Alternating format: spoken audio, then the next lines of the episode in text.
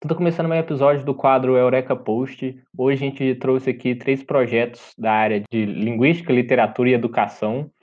É, o objetivo seria né, divulgar mais ciência na área das ciências humanas, justamente porque ultimamente essa área tem recebido bastantes ataques, né, tanto do, do nosso governo regente quanto da população em geral, que desacredita do seu real valor. Né? Existe um, uma ignorância que permeia a sociedade sobre é, né, a importância das humanidades. É, hoje, novamente, é, eu trouxe minha irmã para ajudar, né, como alguém da área, né, para ter mais conhecimento, para fazer perguntas mais sucintas. Então, dá um oi Laura, só um oizinho. Oi, pessoal, eu voltei. E com um segundo, né, uma pessoa mais leiga, assim como eu, para participar desse episódio, eu chamei o nosso grande comediante do podcast, né, o nosso humorista, o João. Dê um oi aí, cara. Eu não sou comediante, porque comediante é de humanas e todo mundo sabe que humanas é área que não dá dinheiro. O objetivo vai ser justamente mostrar que, que é importante sim, gente. É importante, se vocês gostam, façam um curso na área de humanas sim e pesquise nessa área. O mercado de miçangas movimenta muitos dólares por ano. E, e, tipo, a gente fala isso também, mas a gente tá, que, né, nós dois aqui da bioquímica também, a gente tá na mesma reta aí, não tá tão fácil arrumar emprego e ganhar dinheiro. É, a gente só zoa pra se sentir melhor, porque nós também não ganhamos dinheiro. Ser cientista no Brasil não tá fácil. E não sabe fazer miçanga. O João tá brincando, mas eu vou falar sério. Letras é muito legal, letras é o melhor curso, façam letras. Bom, então é isso, vamos aí pros nossos convidados.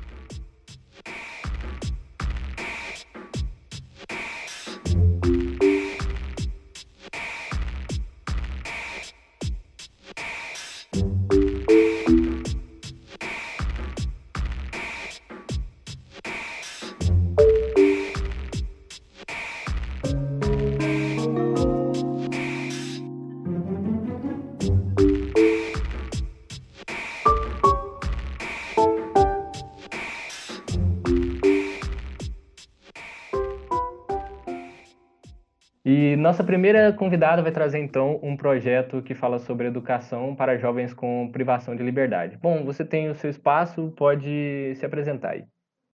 Oi, gente, meu nome é Luísa. Eu sou estudante de graduação de letras na habilitação de licenciatura simples em português. Significa que quando eu formar, eu estou habilitada para ser professora de português ensino fundamental e médio. Minha área de pesquisa está dentro da linguística aplicada, que é basicamente a área que se volta ao ensino de língua portuguesa, a como ensinar e ao que ensinar. E aí ela vai se voltar à gramática, leitura ou produção de texto. E aí o projeto que eu construo na universidade é o projeto Ensinar Língua Portuguesa a adolescentes em unidades socioeducativas, que são esses estabelecimentos de internação dos jovens que cometem algum ato infracional. E aí tem esse nome bonito, unidade socioeducativa, é considerado um estabelecimento educacional pelo Estatuto da Criança e do Adolescente, mas a gente sabe que na prática essas unidades não são tão educativas assim, elas são muito mais punitivas do que educativas. E aí eu acho importante falar como que surgiu esse projeto, porque dá um panorama assim de onde que a gente está hoje. Em 2017, a coordenadora desse projeto, quando ele ainda não existia, ela orientou uma dissertação de mestrado era voltada para os adolescentes de unidades socioeducativas, porque a mestranda era professora nessa unidade. E aí, em 2019, ano passado, a dissertação foi defendida e as pessoas, assim, as pessoas envolvidas perceberam que não dava para simplesmente ignorar a existência agora das unidades socioeducativas, sempre foi ignorado, pelo menos pela universidade, assim, fingir que não viu a situação e não viu o que precisa ser feito e, e continuar a vida normalmente. Então, a coordenadora, que foi a orientadora dessa dissertação, decidiu fazer esse projeto de extensão com o intuito de continuar auxiliando os professores dessas unidades como ensinar num contexto de privação de liberdade, assim, um contexto tão adverso, tão violento, né, tão agressivo em tantos sentidos, como ensinar o que ensinar para esses adolescentes. E aí, entendendo o papel da universidade como um espaço que precisa se voltar para a sociedade, para os problemas concretos da sociedade, tem esse papel também de pensar nesse problema, então, esse problema que é a unidade socioeducativa. Então, a gente desenvolve um projeto de leitura nas unidades, por enquanto ele atua em uma escola apenas, que é a escola onde essa professora, atualmente mestre, trabalha, mas a intenção é que isso se expanda para outras unidades socioeducativas de BH e região, para promover a leitura dentro dessas unidades. E aí, assim, a gente se referencia em alguns mestres, assim, né? E a gente começa pensando em Paulo Freire, porque não tem como falar de educação sem falar de Paulo Freire, sem falar da leitura do mundo e da leitura da palavra. O que ele defende, ele defende que primeiro é feita a leitura do mundo, a partir dela se lê a palavra, e essa leitura da palavra vai repercutir na leitura do, de mundo de cada um. Então, a gente parte disso parte muito de Antônio Cândido também, que tem um texto que chama O Direito à Literatura. Para mim é um dos melhores textos existentes no universo inteiro. Ele vai falar sobre ser indispensável a literatura, assim, e por mais que a gente não pare para pensar nisso, é impossível viver, respirar, sobreviver sem partir para fabulação, para ficção, sem sair desse universo para um universo ficcional, onde a gente possa refletir sobre o que a gente sente, onde a gente possa sentir de outra forma. E aí o Antônio Cândido vai falar, então, que é indispensável garantir esse direito a todos, porque a gente olha, por exemplo, para os meninos da unidade socioeducativa e a gente pensa que ah, eles têm direito à alimentação, isso tem que ser garantido, eles têm que ter direito à saúde, isso tem que ser garantido, mas a gente não pensa, eles têm que ter direito à literatura, eles têm que ter direito à cultura. Isso não costuma passar pela nossa cabeça, né? A gente vai achar que isso já é um, um, um privilégio, seria, que eles não merecem isso, né? E aí Antônio Cândido vai dizer que é necessário garantir esse direito também, e é pensando que é um direito que a gente desenvolve esse projeto. Não é no sentido de fazer uma caridade com os meninos que estão ali, é no sentido de assegurar um direito. Se eu asseguro o direito à cultura, à educação, à literatura, para estudantes de escolas particulares, estudantes de elite, ou sejam de escolas públicas, mas sem ser num contexto de de liberdade, eu preciso assegurar também para os meninos. E aí a gente pega também, se referencia muito em Rio do Cosson, que é para no âmbito mais específico do ensino de, de leitura, ele muito de intervalos de leitura. Ele vai falar que a leitura ela é um ato solitário no sentido de eu estou lendo, eu estou lendo sozinha. Mas a interpretação é um ato solidário, faz esse jogo de palavras para dizer que ninguém interpreta sozinho. Então, se você, se você depende de desenvolver um projeto de leitura, pretende fazer que seus estudantes leiam, é preciso estabelecer intervalos de leitura em que outras atividades sejam feitas. E é exatamente isso que a gente propõe dentro da unidade socioeducativa. Reunir com os alunos numa roda, eles vão ler uma parte de um livro indicado que eles escolheram, e depois, no meio da leitura, vai ser estabelecido um intervalo para que eles façam algo, seja escrever uma carta ficcional para um dos personagens do livro, ou fazer alguma coisa sobre um aspecto da vida deles, para assim eles irem elaborando essa leitura e lendo a palavra de outras formas a partir da contribuição de todos os colegas, etc. E aí, pensando em termos de psicologia especificamente, eu entrei nesse projeto em novembro do ano passado. Já existia antes, mas eu entrei em novembro do ano passado e eu comecei pesquisando quem são esses alunos. Tem vários dados de dos, dos adolescentes que chegam lá porque cometeram algum ato infracional. E aí, então, eu comecei tentando enxergar quem são os adolescentes que estão atualmente nas unidades socioeducativas de BH e de região. E aí, com isso, estabeleci um, um relatório, assim, desses adolescentes, porque não adianta a gente pensar num projeto de leitura para eles e saber quem eles são, né? Para a gente fazer uma coisa direcionada que, de fato, atinja esses jovens. E aí, foi até fevereiro desse ano, em março, a gente começou a pensar especificamente como levar esse projeto de leitura para outras unidades, além da que a professora já atua, como estabelecer esse diálogo, quais livros indicar, quais livros solicitar, porque a gente atualmente tem uma parceria com a Companhia das Letras, a editora Companhia das Letras, que envia exemplares dos livros de algum livro escolhido para os estudantes. E aí a gente estava nesse processo de começar a elaborar como que seria esse ano, esse ano letivo, né? Mas acabou que com pandemia, etc e tal, a gente isso se perdeu, né? Mas a, proposta era essa. E aí pensando em termos de, para finalizar agora, pensando em termos de resultados, assim, né? Porque eu acho que é o que a gente pensa quando pensa num projeto, numa pesquisa, qual o resultado que está tendo. Eu não conseguiria falar de resultado sem falar dos comentários dos próprios alunos ao final da pesquisa de dissertação professora, e aí eles escreveram um texto falando o que, que eles acharam do projeto de leitura que foi implementado lá na escola. Eles, assim, me emociona até um pouco quando eu, quando eu começo a falar essa opinião dos alunos, da percepção deles, porque eles falam, assim, que se fosse para contar a história dessa pesquisa e das aulas de leitura que eles tiveram, eles iam ter que fazer um filme deles, porque eles aprenderam muitas coisas, etc. E eles terminam falando assim: tomara que não pare de ter esses intervalos de leitura, porque eles percebem a importância que isso teve para eles, né, assim. Então, acho que é isso, assim, eles falam que eles aprenderam muitas coisas e que acho bonito também quando eles falam que a professora ensina a gente a aprender, que é exatamente assim, é muito Paulo Freire, assim, eles, eles nunca leram Paulo Freire, mas é exatamente isso, é um, é um projeto que é para ensinar eles a aprenderem. E eu acho que eu finalizei. Falei demais já. Na verdade, não tenho exatamente perguntas, assim, porque na verdade eu já conheci esse projeto da Luísa, eu indiquei ela para esse episódio justamente porque eu sou apaixonada por esse projeto e eu acho ele de incrível importância, assim. Eu só queria que ela falasse um pouquinho sobre duas coisas específicas, que é essa questão é, do tripé da universidade, né, de pesquisa, ensino e extensão. E aí ela falou uma coisa interessante, né, que é, a, a, teve uma, uma, uma, pessoa que fez uma dissertação de mestrado sobre esse ambiente e com esse assunto, e aí a professora orientadora percebeu que não poderia simplesmente abandonar esses, esses alunos, essas pessoas, depois que acabou a pesquisa, né? E eu acho que essa é uma coisa que é um, um problema que envolve as ciências humanas no geral, essa coisa de não fazer as pessoas que são o nosso objeto de pesquisa se sentirem ratinhos de laboratório, né?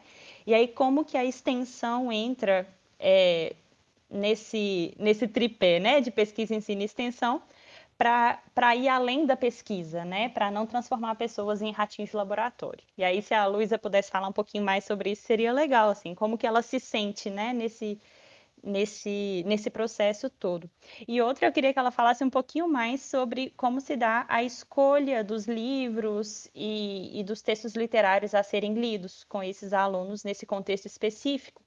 É, e como que se diferencia de contextos em sala de aula, assim? Qual, qual, quais são as diferenças na escolha dos textos e no tratamento dos textos também? É isso. Pensando nisso da extensão, né, e de como não transformar os alunos em objetos, né? Lembrando que eles são sujeitos do processo, eles precisam ser os sujeitos da educação, né? Acho que um caminho é pensar que, bem como Paulo Freire diz, a nossa prática pedagógica tem que estar profundamente relacionada com a nossa prática de vida, né? Com como a gente vive a nossa vida. A partir do momento que a gente consegue estabelecer essa coerência entre o que a gente faz fora da pesquisa e dentro da pesquisa, pesquisa passa a ser simplesmente uma parte da nossa vida, sabe? Vai deixar de ser, de colocar o, os alunos como objetos daquilo e eles vão continuar sendo sujeitos como a gente trata como sujeitos as outras pessoas com quem a gente convive. Né? Então, para mim, é um alinhamento de prática pedagógica mesmo, o que a gente faz fora da universidade também, como que a gente faz na nossa prática cotidiana.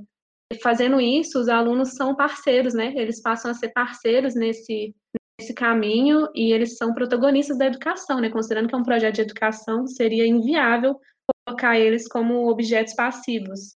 Na verdade, se a gente quer desenvolver um projeto de leitura Paulo Freireano, a gente precisa colocar eles como sujeito, né? Não sei se respondi. Aí a sua segunda pergunta era da escolha dos livros, eu acho. Não sei se era essa, mas enfim. É, então, eles têm uma biblioteca, entre muitas aspas, uma biblioteca na unidade socioeducativa onde a professora atua. Na verdade, é uma caixa rosa, onde tem alguns livros. Adquiridos ou adquiridos pela escola, porque isso é uma coisa que poucas pessoas sabem, mas as unidades socioeducativas, elas são como anexos de outras escolas, escolas públicas. Então, existe uma escola pública que chama, sei lá, Josefina Andrade. Aí tem um anexo da Josefina Andrade, que é uma unidade socioeducativa. Então, tem livros que foram adquiridos por intermédio da, do meio público mesmo, como seriam adquiridos as escolas tradicionais. Tem livros que foram doados, tanto pela professora coordenadora, quanto pela Companhia das Letras, depois que foi firmada essa parceria. E aí, o, o, o esquema é abrir essa caixa, colocar na frente dos meninos e falar o que, que vocês querem ler. É mais ou menos isso. E aí, é claro que a professora está ali para dar um suporte e ela não vai, não vai começar um projeto de leitura sem ela mesma ter lido o livro. Isso é inviável, assim, você não pede para alunos ler algo que você mesmo não leu, mas é uma escolha que tem que partir deles, assim, é claro que é partir deles dentro de um universo muito limitado de livros que tem disponível ali, né? E a própria Companhia das Letras também tem uma lista de livros disponíveis a essa doação, mas é partindo do universo deles. E aí, eu não sei se eu estou me delongando muito nessa resposta, quando a, a professora estava fazendo a dissertação dela, ela fez esse processo, então, de expor os livros que tinham disponíveis, e aí os meninos escolheram o livro Na Minha Pele, Lázaro Ramos. E aí ela questionou por que, que eles escolheram isso, e a resposta deles foi porque ele é preto como nós. Então vai muito também da afinidade dos meninos de se verem naquele livro, de se perceberem, né? De terem interesse em ler aquilo, assim. Ela passou alguns outros livros que não tiveram essa conexão com os meninos. É claro que foi possível fazer um projeto e tal, um desenvolvimento bom da leitura, mas é preciso também que eles queiram ler para começo de conversa, né? Eu, eu queria saber uma coisa, matar uma curiosidade que eu tinha quando eu li o resumo que você mandou para o Paulo, que é por que, que foi escolhido essa atividade como método socioeducativo? Tipo, quais são os pontos que vocês acham que o hábito de leitura, que não é um hábito muito comum no Brasil, é, vai aflorar nesse, nesses jovens? Quais são os pontos que ele vai melhorar? O que, que ele vai fazer aflorar nesses, nesses rapazes? Então, eu queria fazer uma provocação a partir da, da pergunta, talvez duas provocações.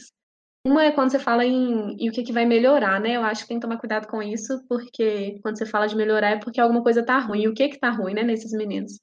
Então, primeiro é tomar cuidado com, com isso, né? Com o que, que a gente está considerando que não tá bom. E a segunda provocação é que, pensando que é uma escola, a unidade socioeducativa, eu sei que é muito difícil de acreditar nisso e de se convencer disso, mas é uma escola. E a gente não questiona numa escola particular ou numa escola pública, no professor de português, fala para ler livro. A gente não questiona isso, a gente entende que faz parte da prática de, do ensino de língua portuguesa, né? Então, questionar por que, que eu estou mandando ler na unidade socioeducativa, mas não questionar por que, que eu estou mandando ler numa outra escola, já diz um pouco da visão que a gente tem de uma unidade socioeducativa, né? De qual que, do que, que os alunos têm o direito e, e que, que não está sendo assegurado a eles. Então, eu começo com essas provocações. Mas, para além disso, quando a gente volta em Antônio Cândido, que eu já disse, que tem o livro, o texto Direito à Literatura, ele vai falar que a literatura ela contribui para a elaboração de sentido.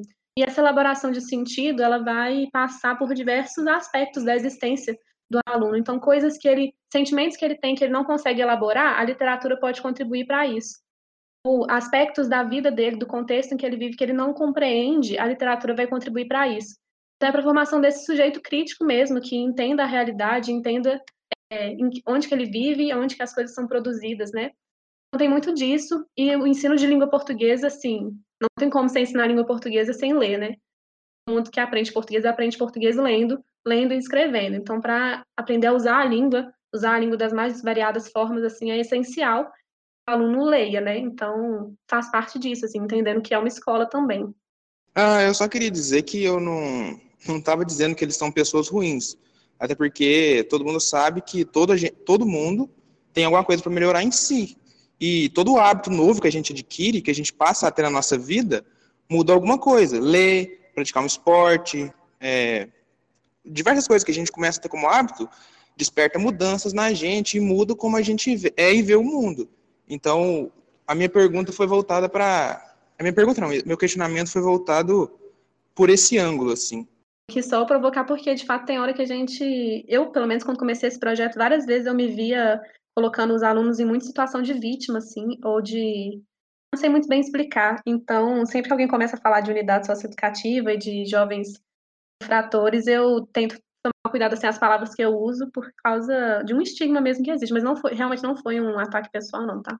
É, eu queria saber também, sim, quais são os principais obstáculos que vocês enfrentam no, no dia a dia do projeto. Isso é importante mesmo. Então, a unidade socioeducativa é um ambiente muito adverso e que o contexto da unidade, assim, não é nem um pouco propício para uma educação emancipadora, libertadora e tal. Primeiro porque a gente chama de escola, de sala de aula, mas é uma cela. Então, os meninos estão presos numa cela, os agentes é, da unidade volta ou dentro da cela com eles, dependendo, você está tendo que dar uma aula dentro desse contexto, assim, que, que não é muito propício ao pensamento, à criticidade e tal. Então, acho que a primeira, primeira dificuldade é essa, assim, estar sendo sempre observada e vigiada, né, por esses agentes. Os meninos também estão num contexto de muita pressão, então, obviamente, eles não estão, eles também não estão abertos a receber muitas coisas. Claro que, o, pelo que a, os relatos da professora, é sempre que eles vão adquirindo essa afinidade com ela e vão se abrindo, né? Mas não é propício a isso. É um trabalho a ser feito. E assim, eu não sei, agora já me perdi do que, que eu já disse, o que, que eu não disse, mas absolutamente tudo dentro de uma unidade socioeducativa é considerada arma. Porque eles podem pegar um lápis e usar isso como arma, ou eles podem pegar um livro e usar como arma, e tudo é arma. Então, é muito complicado você ensinar, né? Não podendo levar nenhum recurso, basicamente, assim. O que você tem lá é o livro que o menino vai ler, e só, porque qualquer outro recurso que você for tentar usar é proibido, né? Assim, então esses são grandes desafios. Aí tem outro desafio que é que os professores da unidade socioeducativa, normalmente, isso é triste, mas normalmente não gostariam de estar lá. Eles dão aula lá porque é o que tem, é o que eles conseguiram naquele momento e tal, eles não escolheram isso. Aí é muito complicado também para os alunos, assim, eles, os alunos também sabem que os professores não queriam estar lá. Todo mundo que está na unidade socioeducativa não queria estar lá. Os alunos não queriam estar lá, os professores não queriam estar lá, os agentes não queriam estar lá.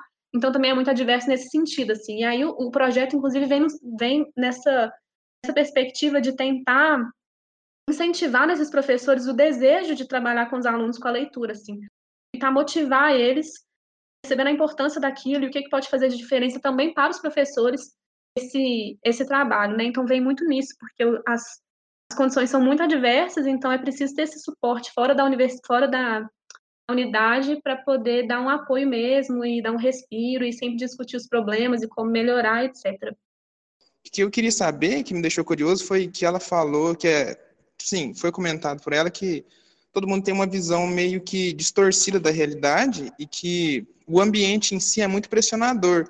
Então eu ia perguntar se, é até meio idiota a pergunta, se todo esse ambiente e toda essa noção que eles têm de que as pessoas não querem, entre aspas, lidar com eles ou que tudo é, que tem na mão deles é gerado com desconfiança, como se eles pudessem atacar alguém, é um, pontos de dificuldade para elas se aproximarem deles e fazer com que eles interajam e sejam adeptos ao projeto e tal. Então, totalmente, assim, a vantagem é que a professora que é co-coordenadora desse projeto, né, que é a professora da unidade socioeducativa, já trabalha nas unidades há, há alguns bons anos, então ela já conseguiu estabelecer esse vínculo com os alunos que estão lá, os que conhecem ela na hora que chega um aluno novo, eles já facilitam esse processo, né, mas assim que, assim que pessoas novas chegam na unidade, eles olham com muita desconfiança mesmo, assim. Eles definitivamente não esperam de ninguém nada bom. Eles não acreditam que alguém vai fazer algo por eles, né? Na verdade, eles, eles acabam reproduzindo a visão de fora deles de que eles não merecem nada de bom. Eles acreditam nisso, de que eles não merecem nada de bom. Mas, ao mesmo tempo, a partir disso, a gente se mostra para eles e se mostra disponível, eles recebem isso, sabe? Porque eles precisam, eles são muito carentes, obviamente, eles não têm carentes de tudo, não estou nem falando carente de afeto, simplesmente, eles são carentes de tudo. Então, a partir do momento que você vai convivendo e, mostrando para eles que você está ali por eles, contra eles, é, esse vínculo vai sendo estabelecido, assim, apesar das condições diversas mesmo, né? É isso. Qual o título de algum livro que vocês já discutiram? O primeiro foi o Contador de Histórias. Isso foi ainda na dissertação da, da professora, durante o projeto de pesquisa dela. O Contador de Histórias, do Roberto Carlos Ramos, que eu não sei se vocês conhecem, tem até um filme esse livro, que o Roberto Carlos Ramos foi um jovem infrator. Ele esteve, na época era a FEBEM, que não tinha isso de unidade socioeducativa, né? na época foi, era a FEBEM que recolheu ele, ele fugiu, assim, várias vezes, eu já me, não me lembro mais o número, mas, assim, ele fugiu umas dez vezes a FEBEM, e aí o livro é uma biografia dele mesmo.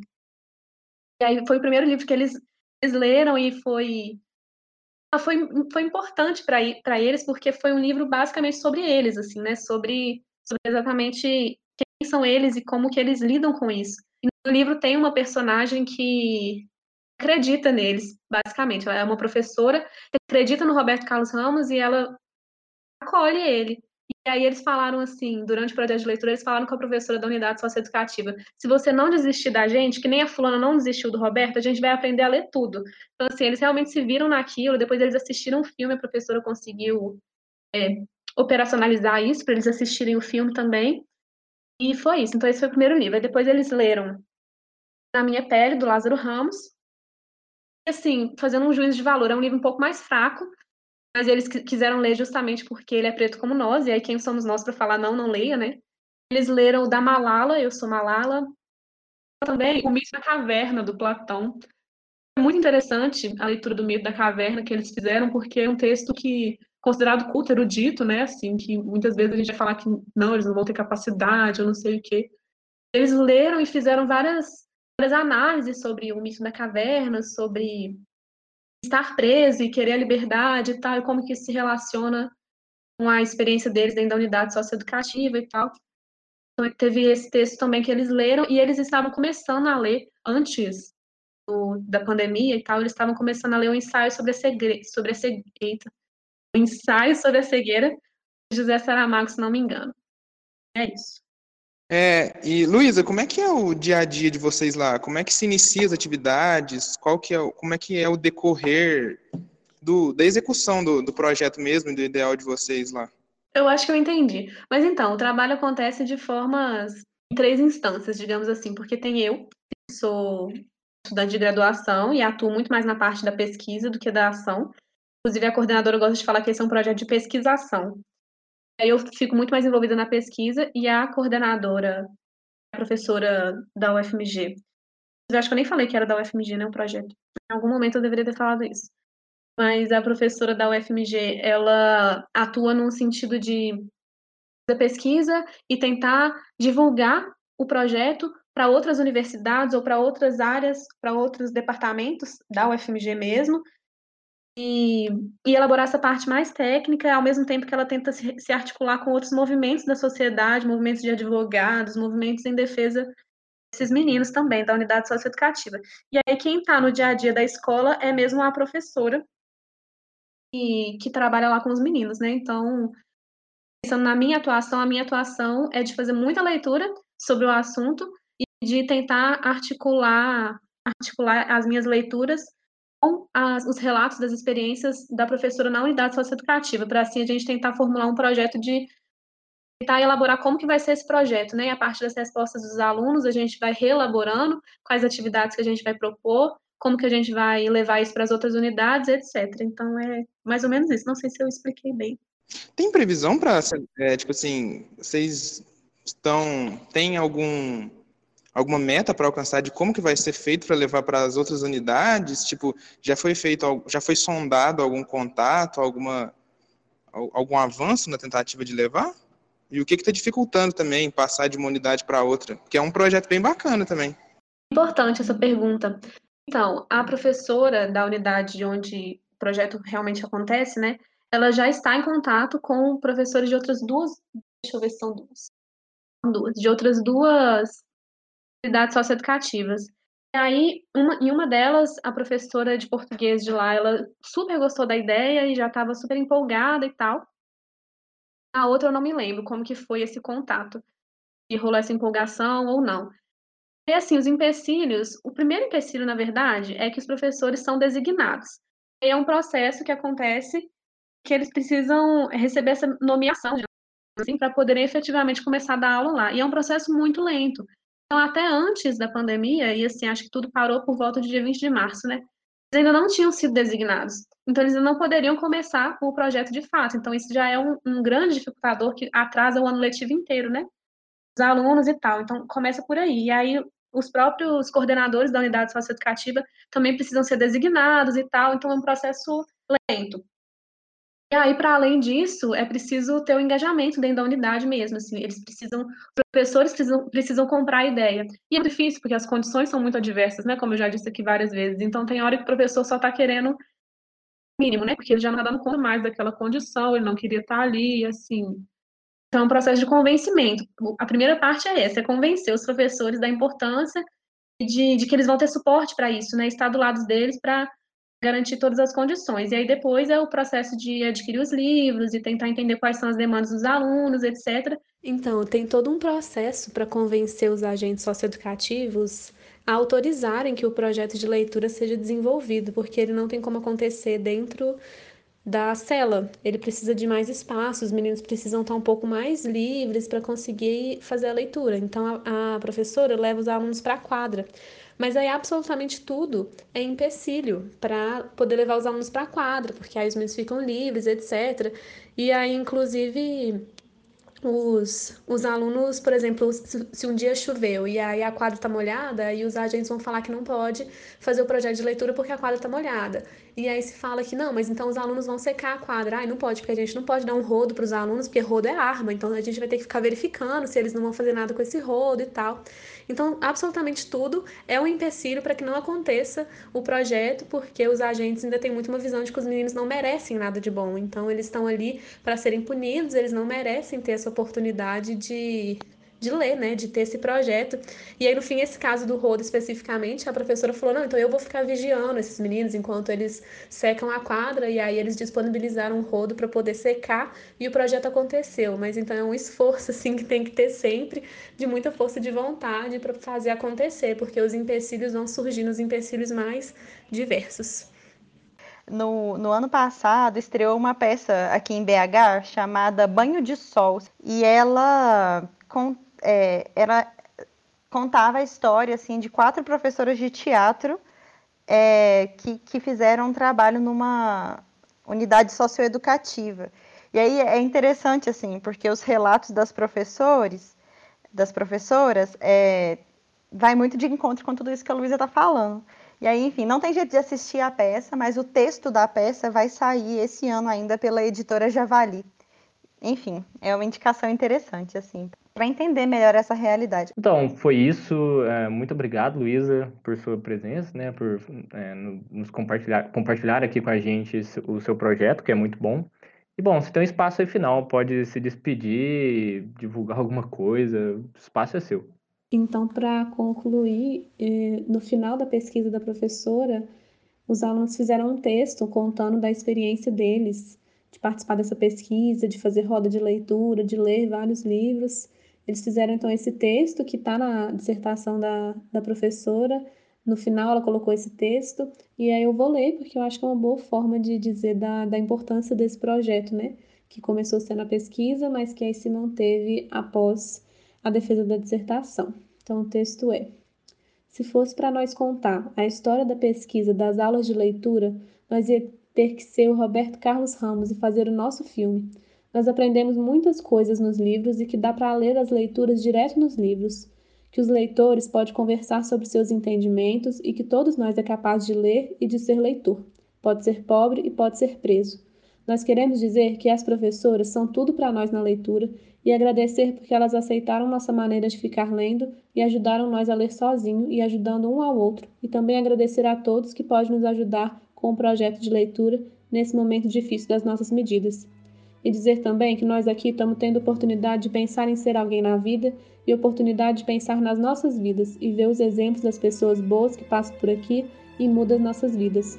Nós gostamos muito dos livros e tomara que não pare de ter um intervalo de leitura.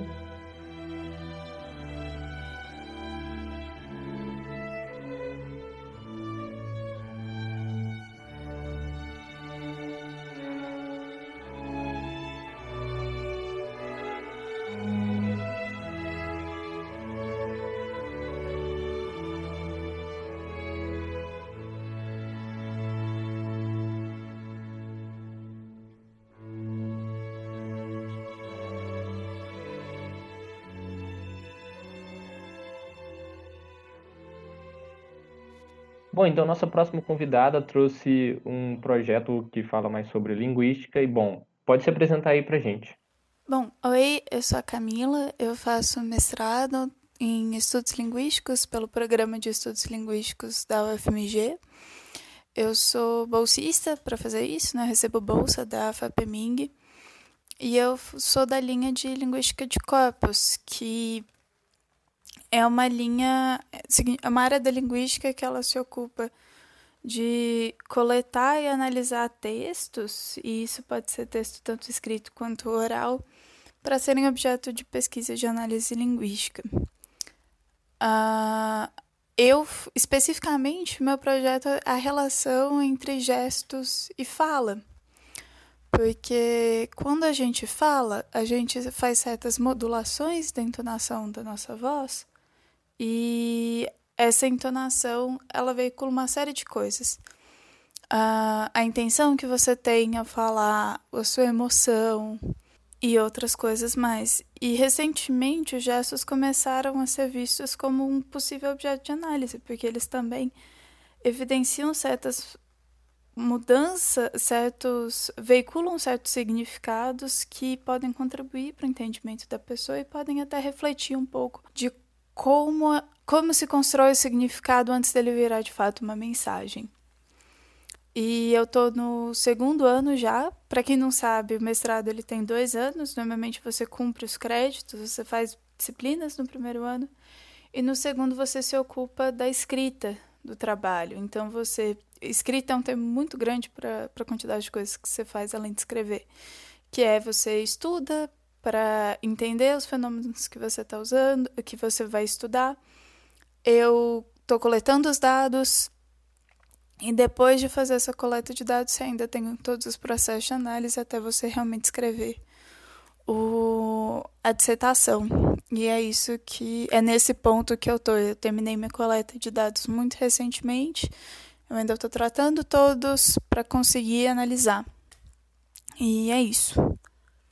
Essa sintonia entre gestos e fala, ela pode ser ela acontece de maneiras diferentes, né?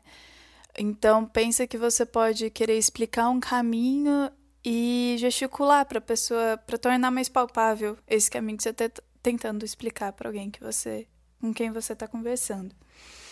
Uh, mas isso acaba sendo até um pouco tri, uh, trivial, talvez, porque é uma coisa muito palpável, né? Se a gente vai falar que existe uma relação mais próxima entre os gestos e a prosódia, faz sentido que a gente encontre coisas da prosódia no gesto. E uma das coisas que é possível, que eu estou supondo na minha dissertação que é possível de encontrar no gesto, é uma certa organização das informações que é pautada pela prosódia dentro de uma teoria específica. Então, que a entonação que eu faço, ela depende e acaba organizando as partes da fala. Então, é por onde eu veiculo a intenção daquilo que eu quero falar, é por meio da prosódia. Então, pensa que você está conversando com alguém e você está quieto, na verdade, você não está conversando com ninguém, você está de foninho e alguém entra e fala alguma coisa. Você tira o fone e fala: O que, que você perguntou? Em que, que você se baseou para ver que, que é, para saber que foi uma pergunta? Na entonação, que é isso que você conseguiu ouvir tirando o conteúdo do que a pessoa falou. E você tem dentro dessa padronização informacional o, a unidade parentético, que é um comentário sobre aquilo que você está falando. Então, se eu estou contando uma história, ah, eu fui, eu estava em casa e o meu gato, que é cinza, ele entrou debaixo da, da mesa e ficou escondido na coberta, que também era cinza. Essa parte que eu falo que o gato é cinza, ela não necessariamente é relevante. Ela se tornou relevante para a história no final, mas não necessariamente precisava ter naquele momento a informação de que ele era cinza. Mas agrega informação da história. E o jeito que eu coloquei isso prosodicamente. E você tem dentro dessa padronização informacional o, a unidade parentético que é um comentário sobre aquilo que você está falando. Então, se eu estou contando uma história, ah, eu fui, eu estava em casa e o meu gato, que é cinza, ele entrou debaixo da, da mesa e ficou escondido na coberta, que também era cinza. Essa parte que eu falo que o gato é cinza, ela não necessariamente é relevante, ela se tornou relevante para a história no final, mas não necessariamente precisava ter naquele momento a informação de que ele era cinza mas agrega informação da história. E o jeito que eu coloquei isso prosodicamente. Tá. É, Camila, acho que duas coisas que eu acho que são importantes que você explique para o público. É, pelo que eu entendi, você tem uma abordagem de, de pragmática. Então, acho que seria interessante se você pudesse explicar um pouquinho sobre é, essas diferentes formas que a gente tem de descrever a língua, né? De estudar a língua, pela sintaxe, pela morfologia, pela pragmática, porque são, são olhares diferentes. E aí, você explicar um pouquinho por que, que a sua área é a pragmática. Eu acho que essa é a primeira pergunta. E a segunda é que você falou algumas coisas é, técnicas, você explicou elas um pouquinho na sua fala, mas talvez trazer mais exemplos assim. Por exemplo, você falou sobre que você trabalha com linguística de corpos, né? e que isso é é trabalhar com a língua viva. E aí você poderia explicar um pouquinho como que esses corpos são construídos, né? É, como que eles funcionam um pouco. E outras coisas mais técnicas que você, que você falou e que são super importantes para entender seu trabalho, que seria interessante que você explicasse um pouco mais, é a questão da prosódia, os atos de fala, as unidades parentéticas e os comentários. Então, se você puder explicar essas coisas um pouquinho melhor, eu acho que vai ficar mais nítido para as pessoas. Bom, eu vou começar então para falar dessas camadinhas da, da língua, né? Porque a gente aprende às vezes português, uh, português na aula de, de língua portuguesa, né? E aprende de um jeito às vezes muito engessado, que não, não mostra que na verdade a língua ela é muito mais do que a gente está vendo. E que você tem várias partes que vão juntas compor o que você está entendendo quando alguém fala alguma coisa. Então, pensa na, sei lá, numa aula de língua estrangeira em que você primeiro aprende os sons. Você aprende a combinar os sons da língua. E você aprende a perceber como os diferentes sons combinam, como eles significam alguma coisa. Essa parte de entender os sons chama fonética e fonologia, que vai estudar como você produz e percebe os sons. Na hora que você começa a combinar esses sons em unidades mínimas de significado, você tem os morfemas, que vão começar a fazer, uh, fazer com que você tenha palavras, e palavras que signifiquem alguma coisa. É como. E nesse campo de estudo da morfologia, normalmente você aprende que as palavras são pequenos quebra-cabeçazinhos, em que você tem, às vezes, um, um sufixo de negação ou radical e blá, blá, blá.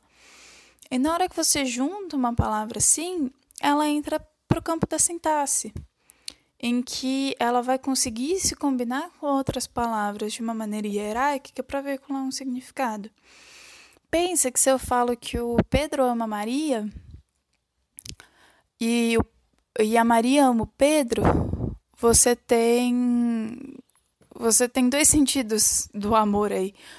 Ou a Maria ama o Pedro, ou o Pedro que ama a Maria, mas um necessariamente não ama o outro. Isso é a sintaxe, aí você tem a semântica, que vai tentar encarar essas nuances de significado. E justamente, se eu falo que o Pedro ama Maria, por que, que eu não necessariamente estou falando que a Maria ama o Pedro? E, na, e depois disso tudo, você ainda tem a pragmática, que meio que coloca tudo no mesmo saco e fala: olha, além dos significados, da organização que você tem das coisas, dos significados que você tem nisso, você ainda tem uma série de nuances culturais, e situacionais mesmo, da, de como você lida com a língua, que vão explicar. Não vão explicar, não, que vão adicionar uma camada de significado nas coisas. Que é um, um exemplo muito clássico disso é você falar que, que tá frio. E alguém ir lá fecha a janela para você. Ou te traz uma blusa. Você falar que tá frio, não pediu para ninguém fechar a janela para você. Mas a pessoa entende que é um jeito cortês, por exemplo, de ah, a pessoa tá com frio, vou lá e fecho a janela. Agora, indo para a pergunta da linguística de corpos. O uh, que, que acontece? Você pode estudar a língua de várias maneiras.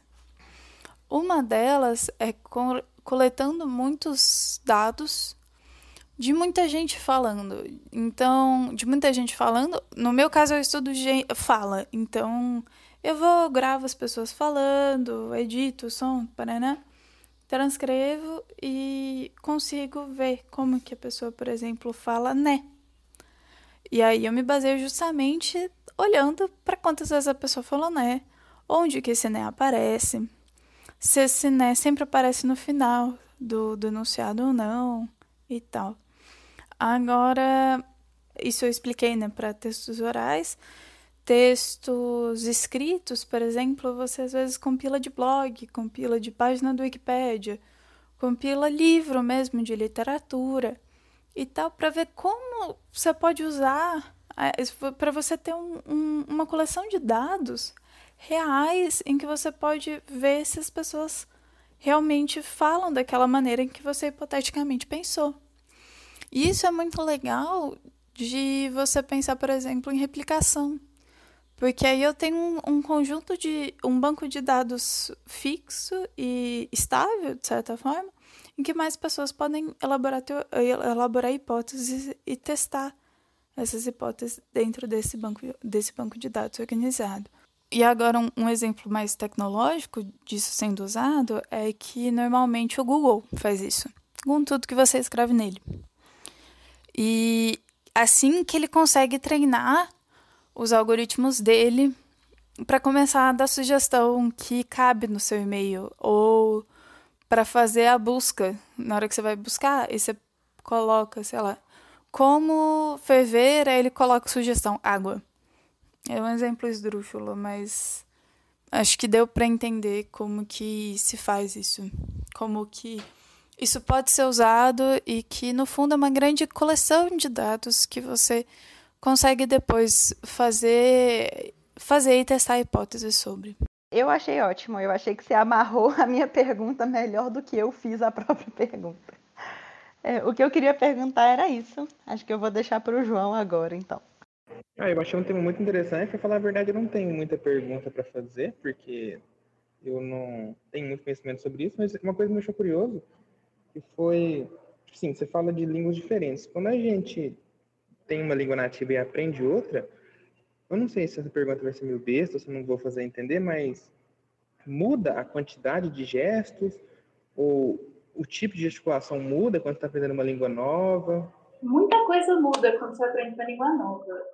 Eu não sei contar gestos, porque eu nunca li nada que falasse que o seu gesto muda numa segunda língua. Na verdade, eu li algumas coisas sobre quanto gesto realmente ajuda você a lembrar de uma palavra. Parece que sim, e principalmente em outra língua. E é muito interessante o jeito que eles veem como esse, esse tipo de experimento fazem, porque aí eles te gravam uh, e pedem para você descrever uma imagem. E aí algumas pessoas ficam sentadas em cima da mão. E aí as pessoas demoram mais para lembrar a palavra, por exemplo mas ainda não é um, não é completamente certo que gesto ajuda nisso. Mas era esse tipo de articulação que você queria dizer? Sim, é, é sim, é, é, bem isso, é porque a gente costuma ouvir falar, né, que principalmente o pessoal que fala português fala muito com a com os braços, fala muito com as mãos, encostando e tal e coisa. Então, por exemplo, essas línguas inglesas que são mais sucintas, eu não sei, eu, não, eu fiquei na dúvida se elas tinham tanta gesticulação quanto a brasileira, por exemplo. Ah, entendi. Olha, eu nunca vi muito essa questão de, de quantidade de gestos, mas eu conheço muito, muito trabalho sobre gestos que é feito em língua inglesa. E, assim, o, o primeiro trabalho é de um inglês, inclusive, que chama... Não, não, não é o primeiro trabalho, mas é um dos primeiros. Mas é em língua inglesa, tem muitos trabalhos sobre italiano também, mas o que realmente muda, às vezes, é o tipo de convencionalização do gesto que você tem, que muda de língua para língua. Então, por exemplo, o jeito que você ofende alguém em português por meio de gestos é diferente do jeito que você ofende alguém em inglês por meio de gestos.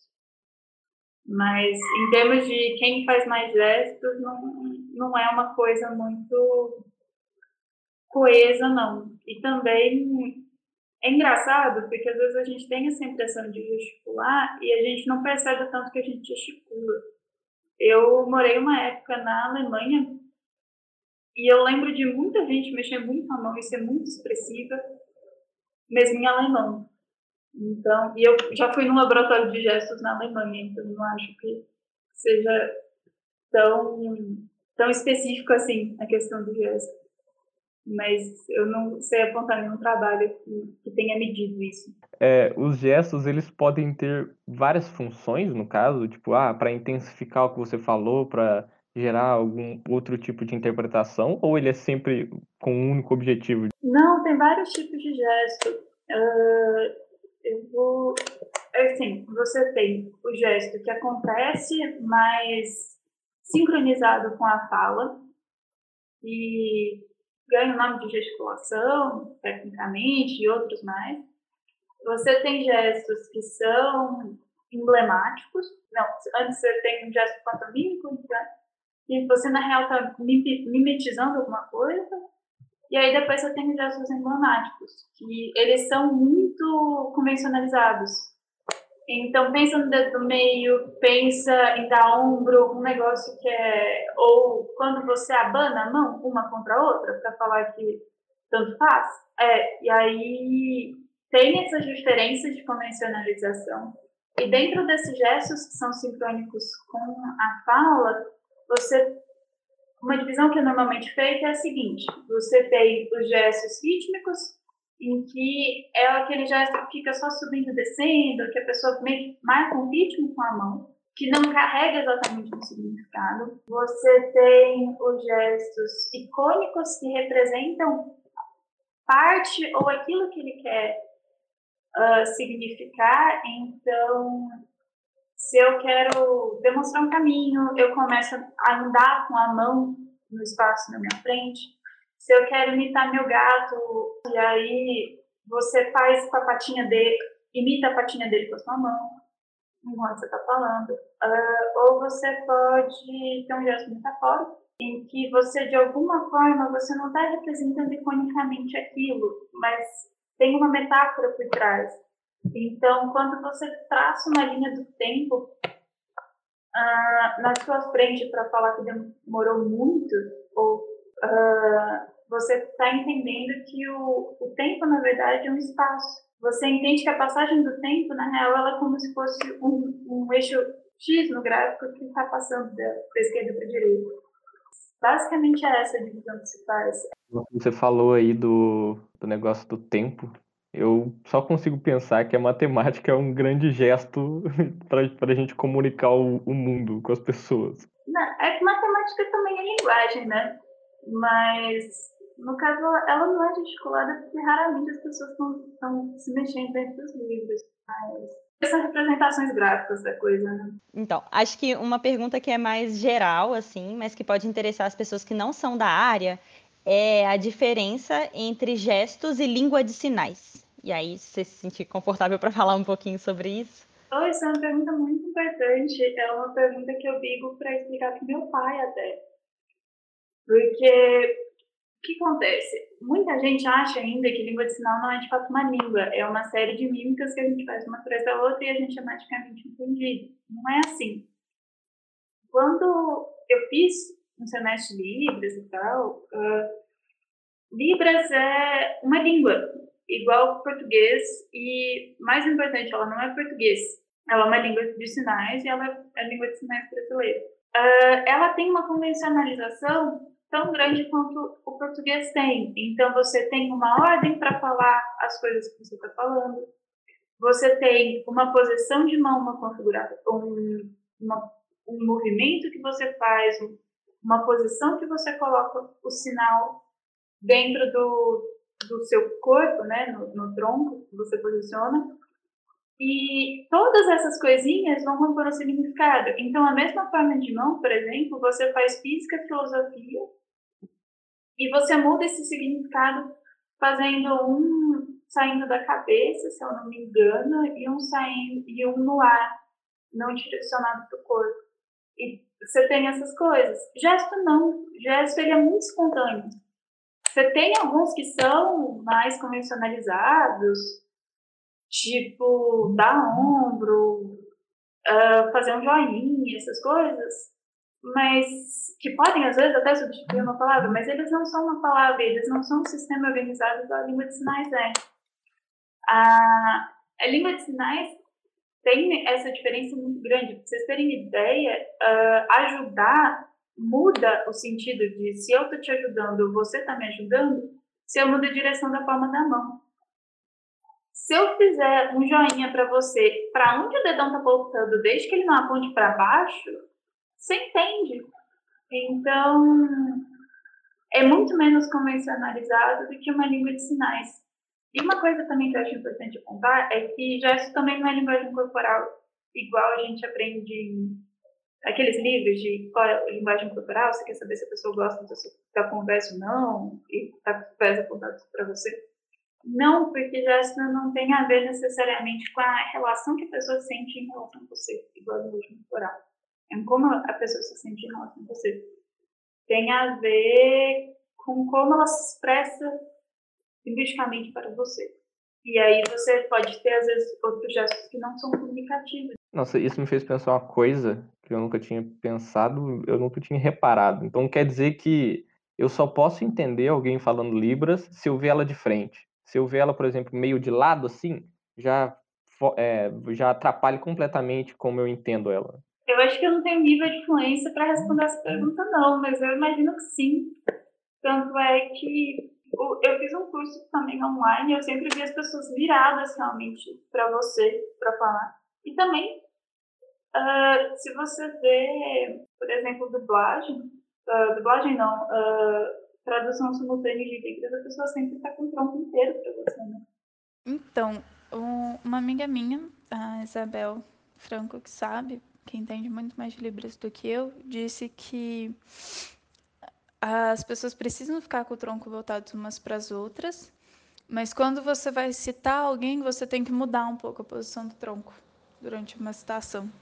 Bom, então foi isso, Camila. É, acho que a gente já sanou todas as nossas dúvidas aqui. E você tem espaço aí para se despedir.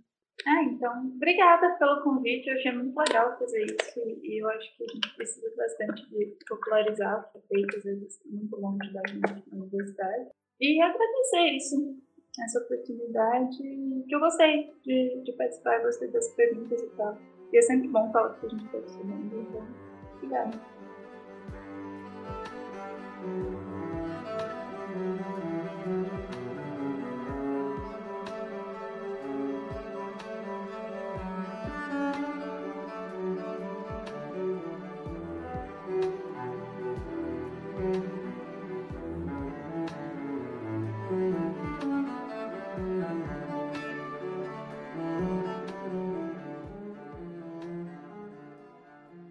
próxima convidada vai trazer um projeto que fala sobre poesias e exílio. Bom, então pode nos apresentar aí. É, meu nome é Clarice, Clarice Filgueiras, eu estudo na UFMG, na Letras, e eu pesquiso poesia contemporânea brasileira e também eu pesquiso também na área de literatura e outras artes. Hoje vou falar sobre uma pesquisa que eu realizei junto com um programa lá do PIBIC, que foi sobre o exílio na poesia contemporânea brasileira. E eu gostei muito de ter realizado essa pesquisa, porque primeiro que foi uma pesquisa que eu propus para o meu professor, não foi o professor que lançou a bolsa em nada, fui eu que cheguei já com o projeto montado para ele, ele animou me orientar, a gente submeteu a bolsa e eu consegui ela. E também porque eu aprendi muita coisa ao longo desse negócio. Tanto o meu projeto, ele é bastante diferente do meu relatório, mas ele acabou sendo isso por, pelas próprias leituras que eu fui fazendo da poesia. Essa pesquisa minha, é, o nome dela, que, é, que eu, foi que eu submeti o projeto, é, Formas de Voltar para Casa, o exílio na poesia brasileira do presente. E ela pretende, inicialmente, investigar é, essa questão do exílio em três autores. Tem muitos mais autores que falam nisso, mas eu escolhi focar em três autores porque tinha três aspectos que eu queria ver. Esses autores, é, eles são a Francesca Cricelli, que é uma autora lá de São Paulo, apesar do nome italiano dela, o William Zeitunlian, que ele também é de São Paulo, ele tem esse nome porque está muito relacionado à história familiar dele, que está na poesia, que eu vou falar mais para frente, e o outro é o Age de Carvalho, lá do Pará. Cada um desses autores, eles vão representar um, um aspecto distinto. É, a Francesca Cricelli, por exemplo, ela fala do exílio, mas ela é brasileira italiana. Então, assim, ela traz isso a partir da perspectiva linguística do negócio.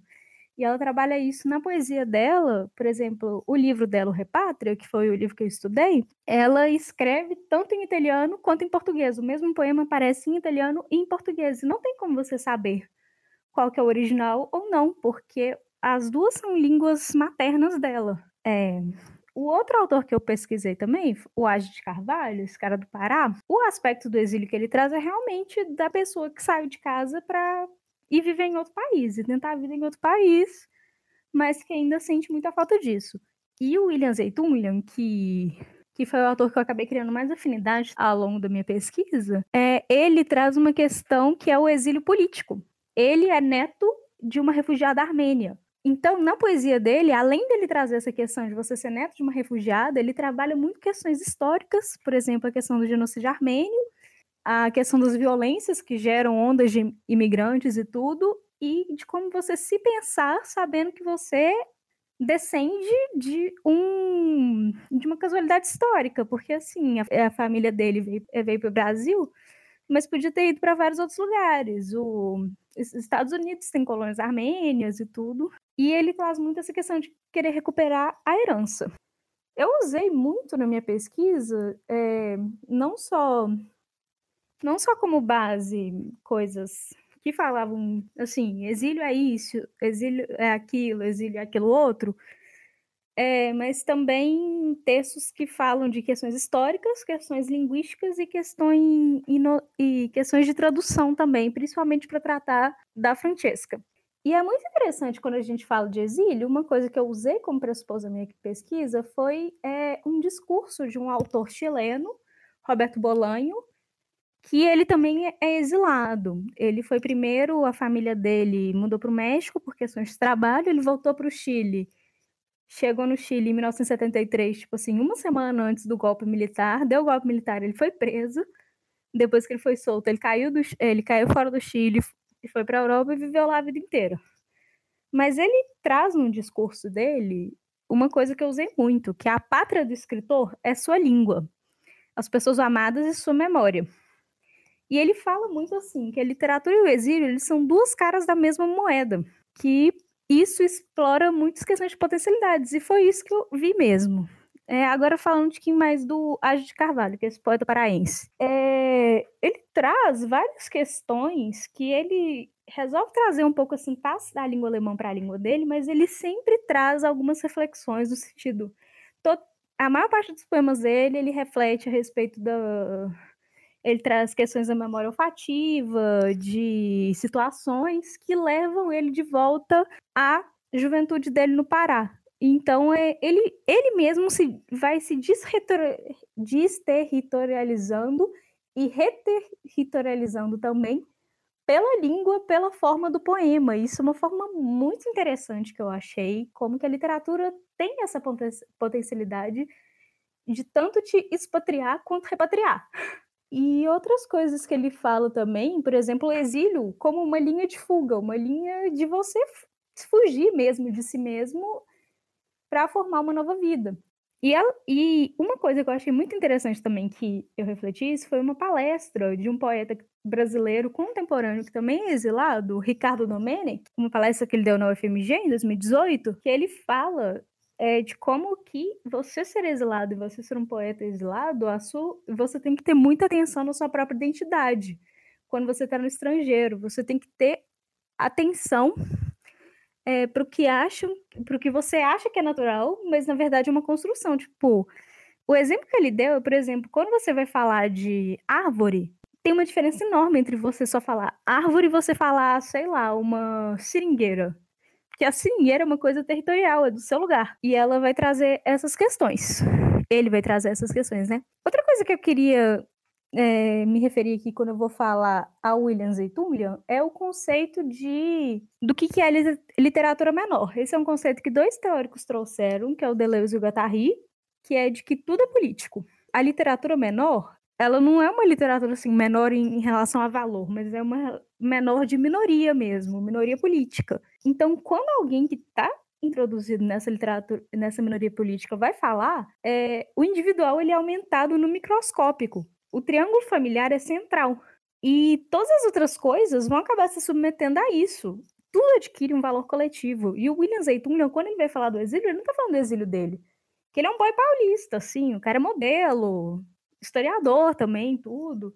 Tá vivendo a vida dele aqui, mas ele tá falando da experiência dele de conviver com uma pessoa que foi exilada e de ser herdeiro de uma cultura que tentou ser dizimada e que só sobreviveu graças ao exílio político. Então, nesse caso que ele está falando, ele trata a menor da minoria em nome dos refugiados. Ele tenta se colocar como uma voz, uma voz que traz isso. E isso é, é um ponto que eu acho muito interessante. Outra coisa também, é, em relação a isso, quando eu vou falar é, da Francesca Cricelli, que foi essa moça que eu, eu trabalho na tradução, eu tive que mergulhar muito a fundo na própria teoria da tradução mesmo.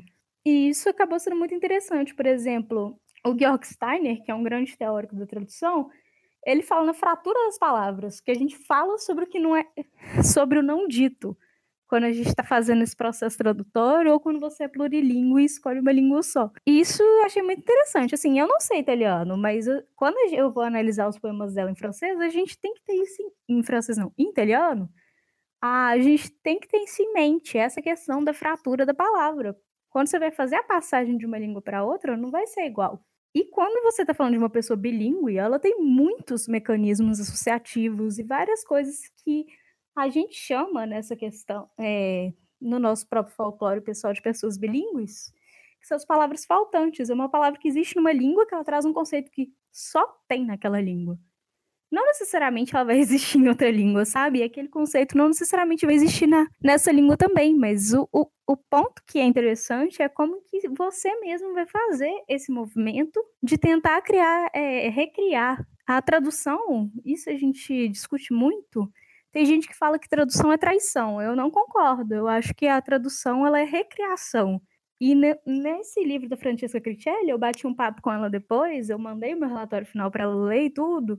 É, ela falou: é isso mesmo que eu sinto, que eu estou recriando meus próprios poemas. E isso eu achei muito bacana de pensar como que você tem essa consciência, esse viver entre línguas mesmo, porque você não está vivendo na sua língua, você não está vivendo tipo assim numa língua só. Você tem duas línguas maternas, sabe? Então você tem do, dois referenciais de mundo e isso é muito ligado ao exílio, porque a partir do momento que você é exilado, por mais que não seja sua língua materna, você vai ter outra língua de referencial de mundo e que ela vai mudar completamente o jeito com que você se enxerga, enxerga aquele país, enxerga a sua relação com o país natal. E nesse caso da Francesca Critelli, que é mais linguístico a análise, e o próprio livro dela chama Repátria, ou seja, você está tentando trazer nova, novas acepções para essa palavra. O livro dela tem um poema que é o próprio Repátria mesmo, eu acho que é, ele fala, é uma longa estátua. Não, não é o Repátria, é outro mas é uma longa estrada repatriar a alma. Então, assim, tem essa questão de que quando você te, tá, se coloca nesse lugar de escrever esses poemas, você está tentando achar uma pátria, e uma pátria nesse sentido de alguma coisa segura. Mas, que coisa segura é essa? Essa coisa mesmo te expulsa por motivos políticos, como foi o que aconteceu no William Zeytunlia, no caso da avó dele, né? Que que são questões que a gente também tem que tratar isso. O que é uma pátria? O que é pertencer a uma pátria? O que é uma nacionalidade? E como que a gente trata isso na literatura? É... Eu resolvi tratar esse tema do exílio por uma questão bastante pessoal minha. Eu nasci no Chile, mas eu moro no Brasil desde que eu tenho seis anos de idade. Mas eu também, assim como a Francesca Critelli, eu cresci com os dois idiomas. Eu fui alfabetizada nos dois idiomas ao mesmo tempo. Eu nunca perdi isso. E desde que a gente chegou aqui, minha mãe, que é brasileira, ela sempre fez muita questão de me falar, véi, você nasceu no Chile, sabe? Ela sempre fez questão de colocar isso na minha cabeça, tanto que os grandes referenciais nacionais que eu tenho do Chile não foi nem do meu pai que me ensinou, não. Foi minha mãe que foi me ensinando ao longo de, é, ao longo da vida e ao longo, assim, com essa noção mesmo de que, beleza, a gente não mora no seu país de origem, mas isso não significa que ele tem que morrer. Essa noção foi uma coisa que sempre ficou muito na minha cabeça. Até porque eu, eu acabo sendo professora de expressão do exílio, tipo assim, ah, velho, o que, que eu sou então? Eu sou mais brasileira ou mais chilena? E era o um inferno quando eu tava no fundamental, galera toda me perseguindo para saber em quem que eu ia para quem que eu ia torcer no jogo de futebol, pro Brasil, pro Chile, tudo. São coisas que mexem com a sua cabeça e vão mexendo com o seu referencial. E assim, eu achei interessante falar disso quando eu vou pensar na minha. É, quando pensando isso na literatura, que você lê pessoas que escrevem coisas que você viveu e você fala, velho, é isso, mas ao mesmo tempo você sabe que a sua situação não é a mesma de uma pessoa, de um refugiado, por exemplo. Um refugiado é um exilado o Said, Eduardo Said, ele era palestino, é, foi o autor que eu mais usei quando eu fui fazer a base do meu projeto mesmo, porque ele traz reflexões sobre o exílio e diferencia o, o exílio político é, do exílio opcional mesmo e o exílio linguístico. Então, são pontos que são bastante interessantes a, a, a ser pensado assim. E a bibliografia sobre exílio é muito rica. Em relação a essa parte da linguística, é muito rica mesmo. Quando a gente mergulha em teoria da tradução, a gente mergulha muito em questões de, biling, de bilinguismo, a gente fala mesmo até. A gente vem até mesmo para mito bíblico, falando da Torre de Babel, dos vários idiomas e como que as pessoas que eram desnorteadas foram cada uma para um lado. Isso é uma forma de exílio também. O exílio ele está presente desde sempre na, tra na tradição literária. O que, que é Odisseia, senão a história de um exilado tentando voltar para casa? E, e também é tratar isso em relação à a, a literatura menor. O que, que é uma literatura menor? É a literatura feita por uma minoria em outro lugar. E a gente trazer essa questão para a questão da língua. Se a gente fala de, um, um, por exemplo, uma comunidade de brasileiros na Áustria, que é o caso da de Carvalho, eles são minoria. Minoria significativa até. Eles são gente de terceiro mundo que está vivendo num país de primeiro mundo. E mesmo tomando em questão, consideração coisa de classe, eles não são austríacos, eles nunca vão pertencer àquele lugar, porque eles na, nasceram e se criaram em outro país. Então, a literatura menor, nesse caso, ela não serve só para questões políticas, mas também para uma minoria numérica mesmo, uma minoria feita. Tem sempre aquela questão, tipo assim, ah, se eu sou brasileiro, mas eu estou escrevendo em outro lugar, eu vivi em outro lugar, a minha literatura é brasileira ou não? O Arte Carvalho traz muito algumas dessas negações, porque, assim, o que ele escreve em português, às vezes ele se apropria da sintaxe do alemão na estrutura das frases, em condensar várias palavras em uma só. E são coisas que eu não acho que uma pessoa que não convive com essa realidade de estar exilado faria. Uma coisa que alguém não convive nessa realidade de estar em dois lugares diferentes faria, sabe?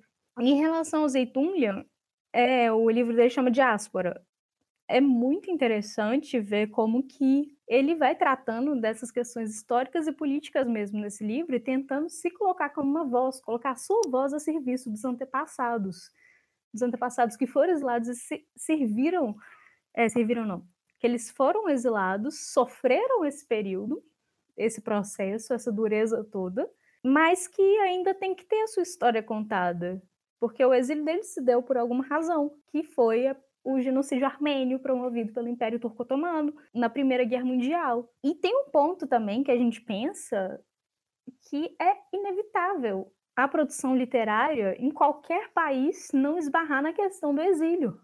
Isso se dá porque a gente vive atualmente o século século 20 e o século 21, segundo o próprio Eduardo Said, eles são as épocas das massas diaspóricas, é quando vai ter muita migração em massa causada por questões políticas, questões políticas e econômicas. A gente vive em era dos refugiados. Aqui no Brasil mesmo a gente não trabalha muito isso, mas tem muito. É, é, nós temos comunidades de bolivianos aqui. Nós já tivemos uma migração japonesa diaspórica para cá, a própria comunidade armênia que foi um para cada lado como sementes de romã, que é uma imagem que o Zeitunho vai trazer. É, mas, mas o exílio, a migração e tudo, eles estão extremamente ligados e eles são a realidade do século XX e do século XXI.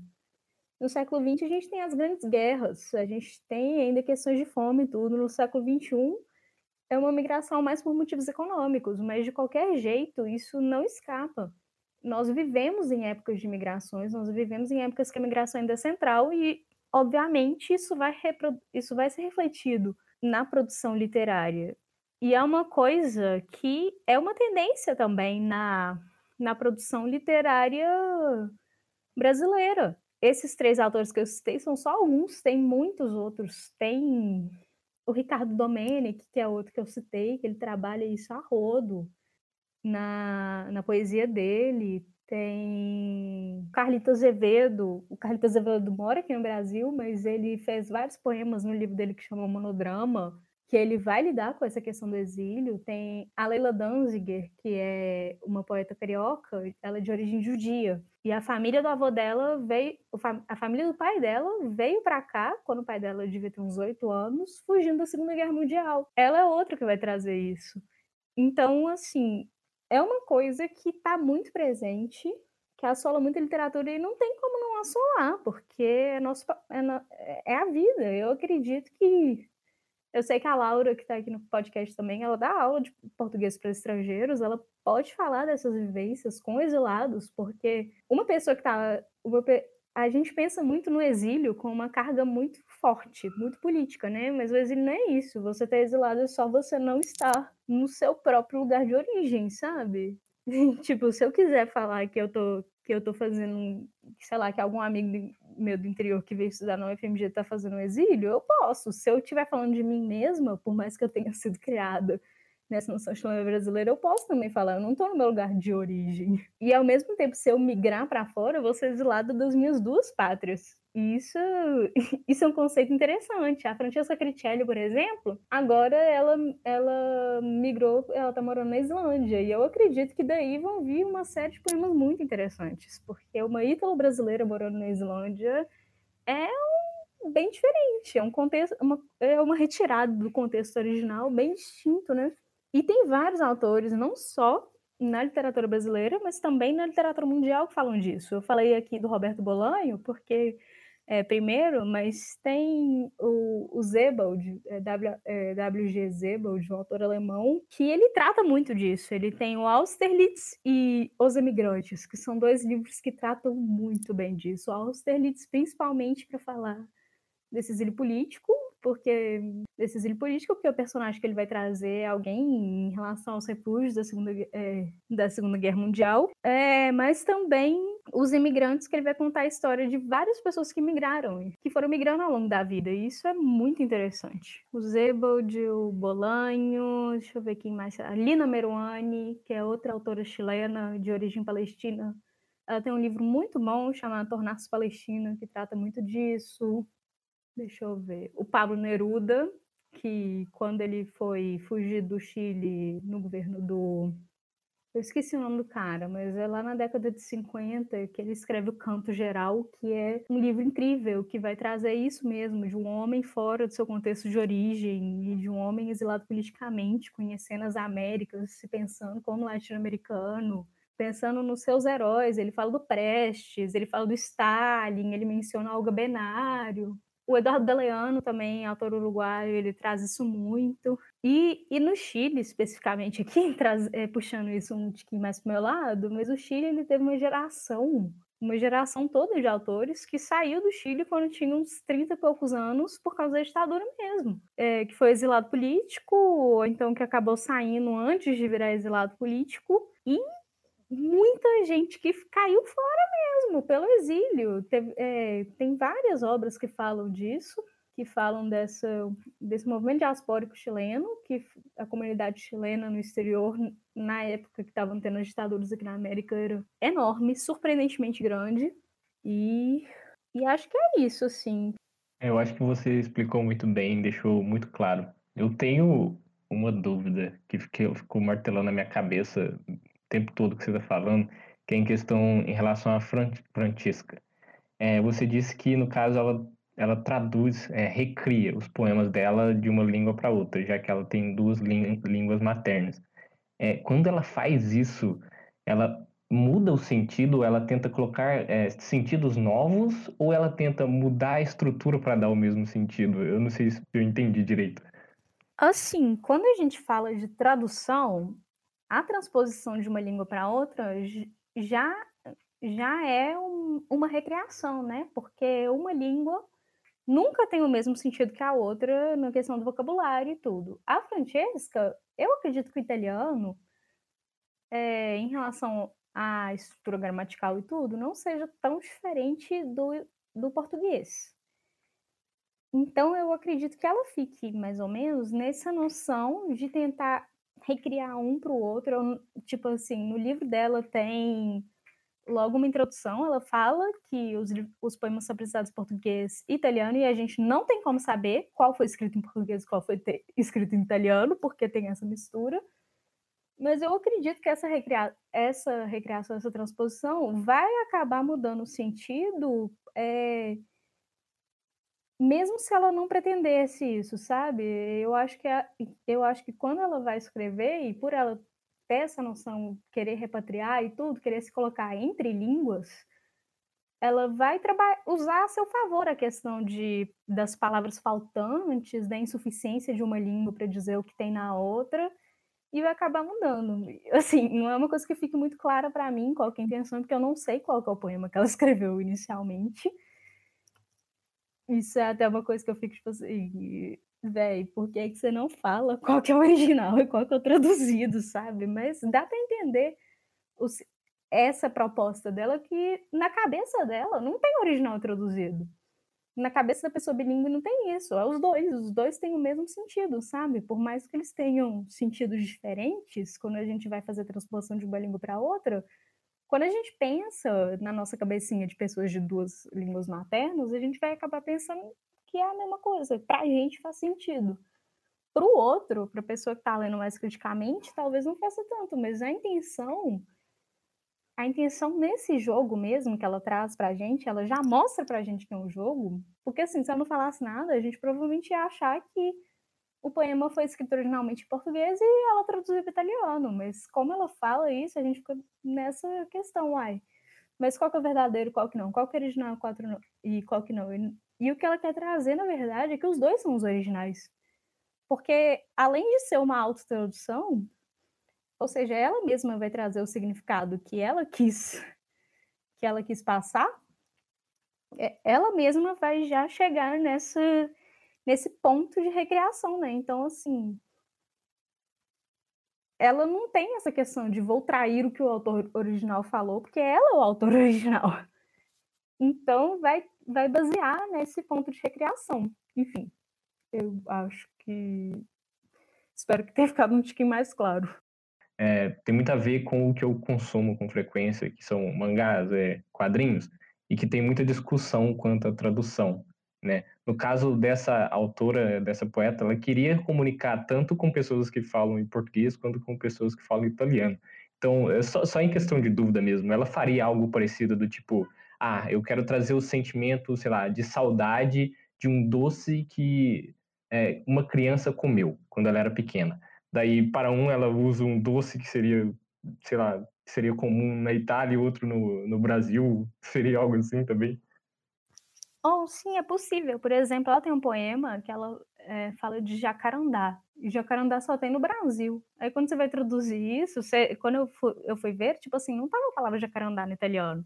Tava outra palavra, não sei qual palavra que é, mas mas é justamente essa questão, tipo, esse ponto do localismo que o Ricardo Domenico falou, assim, ela nomeou jacarandá porque ela quer nomear no contexto brasileiro. Isso dá pra sacar na cara, que é outra coisa, sabe? Qual que é o original e tudo, porque o jacarandá é muito específico, mas ao mesmo tempo, quando ela vai traduzir isso para italiano, ela deve ser traduzido com uma planta muito específica também.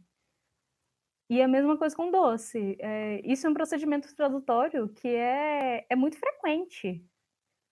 Tipo, não, o Ricardo Domenic, que é esse autor que eu estou citando, eu estou falando muito dele porque ele é foda, mas ele tem, ele faz várias traduções de poetas e uma tradução que eu gostei muito que ele fez foi de um poema do Frank O'Hara, To Have a Coke with You, beber uma Coca-Cola com você. Nesse poema do Frank O'Hara, tipo assim, ele vai descrever, o Frank O'Hara era um poeta nova-iorquino, e ele vai descrevendo assim, tipo, ir no museu com o boy dele e tudo, e o Ricardo Domenic, quando ele vai trazer isso para português, essa tradução em português, ele fala: Eu queria ir no MASP com você, eu queria fazer não sei o que com você lá em São Paulo, ir na Pinacoteca. Então, são coisas, são coisas desse tipo, sabe? É um, é, tem um procedimento tradutório que é da tradução criativa. E que é muito massa quando é usado nesse, nesse tipo de caso, assim. Há contextos e contextos que pode ser usado, mas nesses contextos eu achei, eu acho um procedimento interessante. É, Clarice, eu queria te perguntar duas coisas assim mais metodológicas, porque pensando que o objetivo do podcast, né? Bom, não do podcast, mas desse episódio, é apresentar para as pessoas, mostrar um pouco como que é a pesquisa na área de letras. Eu acho que são, são coisas interessantes, assim. São perguntas não são muito fáceis de responder. Você não se sente confortável, não precisa falar sobre isso, não. Mas a primeira pergunta tem a ver com o fato de que quando as pessoas imaginam a gente na letras, estudando literatura, elas imaginam que a gente está lá estudando Shakespeare, é, a Odisseia, Guimarães Rosa, Machado de Assis, que, enfim, que são pesquisas super importantes também. Mas você, assim como eu, estuda literatura contemporânea, né? Que tem a ver com o que está sendo produzido agora. A minha autora é de 2005, os seus autores também são super bem. É, a minha obra, né, de 2005 e seus autores também são muito, muito recentes, assim.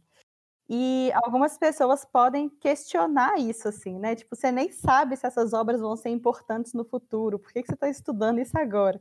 Então, minha primeira pergunta para você é por que, que você considera importante estudar literatura contemporânea? Como, como que a gente justifica esse tipo de estudo? É isso. Quando a gente chega a estudar literatura contemporânea, tem muita coisa que a gente que a gente escuta muito, eu escuto isso direto até, tipo assim, poesia contemporânea é uma merda, tipo assim, o povo só fala uns trem nada a ver, fica rimando amoridora, uma bosta, saudades do Drummond, etc. Mas assim, pra você estar estudando Drummond agora, alguém teve que estudar o Drummond na época que o Drummond foi lançado.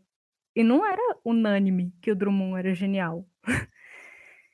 Eu acredito que estudar literatura contemporânea não é só pensar num futuro, mas você pensar que o que está sendo produzido agora, claro que tem muita porcaria, como em qualquer época, mas o que está sendo produzido agora também faz parte de todo um contexto. E, mais importante, é parte da nossa literatura. É... Então, nesse, nesse sentido, eu vejo importância por causa disso, sabe? Porque além da gente alavancar novos autores com essa pesquisa, a gente está podendo falar, assim, não só o que. A gente tem um registro do que está sendo produzido agora, e tem um registro de por que, que na nossa época a gente acha importante estudar isso. Eu vou puxar uma sardinha aqui para o meu, é, meu orientador, o Gustavo Ribeiro, lá da UFMG, que ele faz um. Eh, ele praticamente é uma das únicas pessoas que estuda poesia contemporânea é, brasileira lá na UFMG. E ele faz um trabalho muito massa, que ele organiza antologias. Essas antologias estão gratuitas até.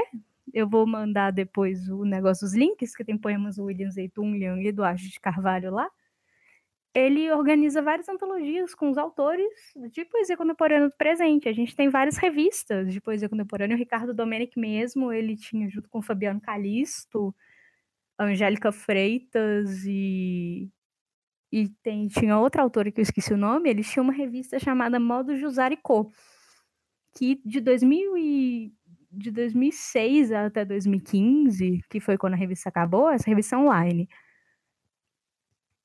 revelou muitos poetas nacionalmente. A pró própria Angélica Freitas, que ela tem hoje livro editado pela Companhia das Letras, ela é uma poeta já mais estabilizada, assim, até no gosto popular e tudo, e eu acho. E assim, a importância de estudar isso não é só para ficar como um documento nosso e de ler autores contemporâneos, né? Mas não é só para ficar como um documento, ou alavancar, ou então poder falar, nossa, só tem merda na contemporaneidade. Não, não é isso. Eu vejo que é muito da gente estudar nosso próprio tempo também. E por, é, por isso a, a, a questão, a gente estudar nosso próprio tempo, a gente conhecer as produções culturais do nosso tempo, que a produção cultural não para. E assim, eu acho importante a gente ler as coisas do passado, mas a gente também tem que ter noção do que está pegando agora na produção cultural atual. E ter noção até para poder criticar, porque o que eu mais vejo na letras é a gente criticando poesia contemporânea sem nunca ter aberto um livro de um poeta de poesia contemporânea que não seja uma Rupical da vida, sabe? Então, então é, é, é, isso, é a gente saber quem que está produzindo na nossa época, ver esses procedimentos, ver que esse povo tem tem gente que tem uma poética muito forte e muito necessária para os nossos tempos. E fazer isso, o Age de Carvalho, um desses poetas que eu citei, ele é paraense, ele é muito estudado no Pará. O Pará publicou, publicou vários livros dele, a editora da UFPA, os dois últimos livros dele foram publicados por lá, se eu não me engano. É, um livro com fortuna crítica sobre ele foi publicado por lá também. E o Age Carvalho, ele é designer e ele era muito amigo de outro poeta paraense chamado Max Martins ele foi responsável por ele foi responsável por dar uma, um novo olhar para essa poesia do, do Max Martins, sabe? Que é um poeta que ele morreu, acredito que em 2006, assim, mas ele também tem uma poética muito importante, só que não era conhecido aqui no Sudeste. Então, quando a gente fala de estudar poesia contemporânea, a gente fala também de estudar poesia que não é só do eixo, do eixo Sudeste brasileiro, é de todos os lugares. E você, você eu sei que você estuda você estuda, é, você estuda literatura latino-americana, é, é, justamente essa importância, a gente saber quem que são as pessoas da nossa região que estão escrevendo atualmente, é, quais que são as manifestações culturais em relação ao que a gente vive atualmente e, e quais que são as formas literárias que estão sendo ou inovadoras ou recriadas ou mais do mesmo, só que a pessoa escreve muito bem, sabe? Isso a gente tem que tomar em conta sempre. Ah, sim. É, a outra pergunta é também mais metodológica. É, se você poderia falar um pouquinho sobre esses recortes que a gente faz em pesquisa em literatura, sabe? Porque você pegou esses autores e estudou pelo recorte do exílio, mas é, outra pessoa pode chegar e fazer um outro recorte. Então, só para explicar um pouquinho para as pessoas mesmo como, como, que a gente estuda, né? Porque assim, não, é, é, impossível eu chegar e fazer uma pesquisa que vai estudar tudo de tudo de um autor. Geralmente a gente faz esses recortes e tal. Então, assim, só para dar uma explicadinha mesmo. Assim, falando do meu próprio caminho dentro dessa pesquisa, primeiro eu ia estudar uma coisa que não tinha nada a ver. Eu ia, eu ia fazer um comparativo entre o Nicanor Parra, que é um poeta chileno, e o Carlito Azevedo, que é, que é um poeta carioca. E eu não sei qual era o recorte que eu ia fazer, eu acho que eu ia ser pelo recorte da antipoesia, que é um determinado critério que o Nicanor Parra inventou e o Carlito utiliza.